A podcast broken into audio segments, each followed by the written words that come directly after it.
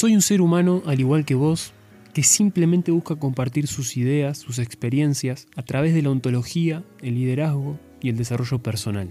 Y no busco darte la verdad absoluta, porque la verdad absoluta no existe. Simplemente soy dueño de mi propia verdad y de los resultados que coseché. Tampoco pretendo que me des la razón, sino más bien que me acompañes en este viaje para que puedas encontrar esa inspiración en vos que ya está ahí y que solamente necesitas iluminar. Mi nombre es Nicolás Besol y si tenés una idea, hacé la realidad.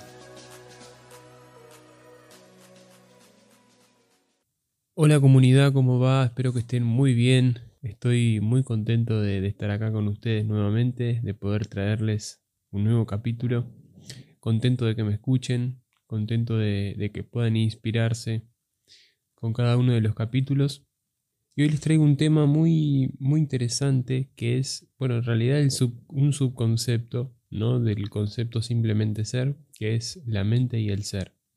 Sabemos muy bien ya que eh, no somos nuestra mente. Eso lo he contado y lo he dicho un montón de veces. ¿sí? No somos nuestra mente, solamente es una parte, una mínima parte de lo que somos como ser humano, ¿no? O sea, si no es como que podríamos decir también, bueno, eh, soy mi, hígado o soy mi páncreas, soy mis pulmones. Tengo un problema en los pulmones y ya me, pongo mal porque creo que soy mis pulmones. ¿sí? O sea, me, me, pongo mal, me identifico con, eso y, estoy apegado a la idea de que por más que por ahí eh, tenga algún problema en los pulmones, yo soy eso, cuando soy mucho más que eso. ¿sí? Esto obviamente es un ejemplo en el sentido de que una persona tiene muchas eh, particularidades y herramientas más como persona que, las pueden potenciar un montón. Entonces, decir que somos nuestra mente eh, es justamente estar identificándose todo el tiempo con, con el ego, ¿no?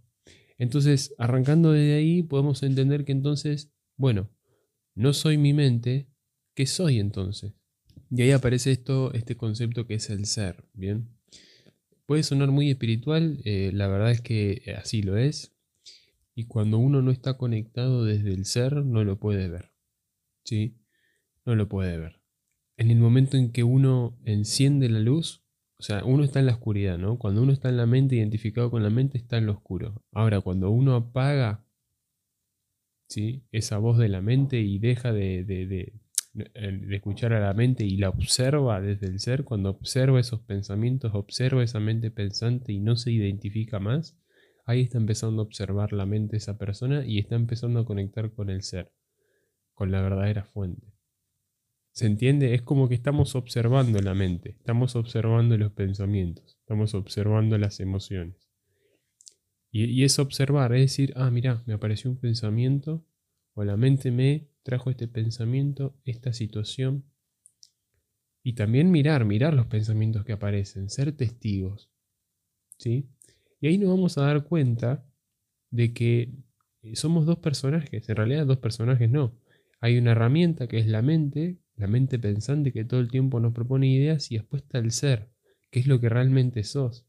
Entonces podemos decir que hay dos, dos protagonistas ¿sí? en este juego que son, o sea, literalmente es todo forma parte de vos, por supuesto, pero obviamente que el ser es algo más profundo, es algo más, más auténtico. No es el yo ilusorio del ego, que es eh, lo que hemos hablado también muchas veces en la teoría de la mariposa, ¿no? El yo de esto es mío, eh, mi nombre es eh, Nicolás, no, no, o sea, son rasgos característicos tuyos desde el ego que vos los utilizás como instinto de supervivencia para la vida. Porque si yo no dijera mi nombre, ¿cómo me podría identificar con los demás cuando tenga que interactuar con ellos? Pero en el fondo yo sé que si no fuera mi nombre, ¿quién soy? Justamente tengo un ser. Un ser que es algo mucho más profundo, es el alma, es la luz que habita dentro mío y de cada uno de ustedes, por supuesto, que va más allá de la mente. Hay otro tipo de conexión, mucho más profundo que nos lleva a la paz, a la felicidad, a la tranquilidad. Todo lo contrario a lo que hace la mente, que es extraernos problemas, que porque literalmente no lo hace de malo. ¿eh? O sea, la mente, cuando nosotros creemos que o sea, estamos eh, mal o, estamos tristes y demás, la mente lo hace a propósito. Porque a la mente le gusta que uno tenga, uno tenga que, estar o sea, superando desafíos todo el tiempo. ¿sí? O proponiéndote situaciones para que justamente vos te identifiques o no. Porque no quiere decir que la mente te traiga una situación y uno realmente se tiene que preocupar o, volverse loco. ¿Bien? No, no es así. La mente te propone una situación y vos la puedes observar tranquilamente. Pero ¿qué pasa si no estamos con una conexión, ¿sí? Con nuestro ser, con nuestra verdadera fuente, ¿sí? Vamos a estar identificados con el ego todo el tiempo y vamos a ser una mente andante. Yo, a mí me gusta llamarlo así, somos una mente andante cuando estamos identificados con el ego, porque no, no estamos siendo nosotros realmente. Yo cuando veo que, por ejemplo, alguien se enoja más de la cuenta, ¿sí? Y es esclavo de sus emociones, literalmente, porque dice cosas que después no, no, no quería haber dicho o hace cosas que después no quería haber hecho, me doy cuenta que esa persona no, está siendo ella en ese momento, porque nosotros por naturaleza no, actuamos así. ¿sí? Sé que este tema de debate si el hombre nace eh, bueno o nace malo, no, no, para mí, por nuestra naturaleza, nacemos en paz. Después el ego, ¿sí? a través de, o sea, de, nuevos miedos y de experiencias, vamos implementando todas esas creencias e ideas y, y por supuesto maneras de ver la vida que quizás hacen que nuestro ego se ponga en defensa. Pero separar el ego del ser es la clave para entender que la paz y la felicidad está desde el ser. ¿Sí? en el bienestar y no en el bien tener. Bien. Eh, ¿A qué me refiero con el bien tener? Vamos de vuelta, vamos a repasar este concepto. Al tener la razón, al tener cosas materiales de afuera para solamente tener un placer, no es felicidad realmente. De que está bueno es genial, sí, por supuesto. El ego, o sea, no, estamos hablando de acá de demonizar el ego, ¿no? El ego es parte de nosotros y es necesario, pero no es nuestra verdadera fuente. ¿Sí?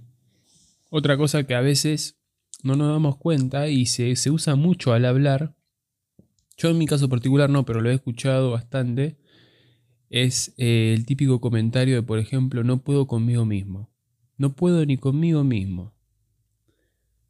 Ahí podemos ver cómo la persona que está hablando se está dando cuenta que hay alguien más. No puedo conmigo mismo. ¿Sí? ¿Con quién no podés? Con la mente pensante que te trae retos todo el tiempo. Pero es así. No puedo conmigo mismo. ¿Con quién? Con tu propia mente. Estás entendiendo ahí que, o sea, inconscientemente no te das cuenta, pero estás diciendo que tu mente, que es algo una herramienta, algo tuyo que es completamente distinto a tu ser, a lo que realmente sos desde donde estás hablando, estás diciendo que no podés con esa mente. Ahí es cuando uno puede, si logra llegar a ver esto, entender que, la mente hay que observarla, hay que mirarla, decir, mira, mira lo que me, está trayendo, el planteo que me trae. A mí la mente me sigue trayendo un montón de situaciones, ¿eh? Y que por supuesto si yo me identificara con esa mente, quizás vaya por otro rumbo, o sea, accionando de otra manera o, no accionando justamente, ¿sí? A todas las personas la mente les, da una cierta situación y, justamente las personas deciden identificarse o no con esa mente pensante. Por supuesto que estamos mucho más condicionados a identificarnos con esa mente y desconectarnos del ser. Por eso el trabajo interno es empezar a escuchar más al ser y no identificarse tan rápido con una mente ilusoria que solamente nos trae ideas ilusorias, no son reales. ¿Sí? Es el maya. Es el maya, como dirían en la cultura budista. El maya es la ilusión. Es la ilusión, es el ego. ¿sí? Y el nirvana es el, el verdadero despertar, el darse cuenta de que tenemos una mente pensante y nosotros somos mucho más que eso en lo profundo. ¿Sí? ¿Nunca les pasó que estaban en una situación que la estaban pasando muy bien y que no se dieron cuenta de la hora que era y, no tenían otra cosa en la cabeza más que disfrutar de ese momento presente? Bueno, en ese momento estaban conectados desde el ser. No había una mente pensante que les dijera hace esto, hace aquello. En realidad, por ahí sí estaba, pero no le estaban prestando atención. Y por eso el tiempo pasa volando cuando uno está en el momento presente. Y ahí nos estamos dando cuenta de que cuando estamos desde el ser, todo fluye. Somos uno con la vida. Espero que hayan podido disfrutar de este capítulo, que hayan entendido el, concepto entre la mente y el ser, las diferencias. ¿sí? Este es un subconcepto, vuelvo y repito, de eh, el concepto general de simplemente ser. Espero que hayan podido entender también un poco el subconcepto ¿no? entre la mente y el ser y lo puedan aplicar y identificarlo ¿no? en, en sus vidas. Les mando un fuerte abrazo grande. No olviden seguirme en mi canal de Spotify y en mis redes sociales, donde ahí subimos mucho contenido de valor. Les mando un fuerte abrazo grande. Chau, chau.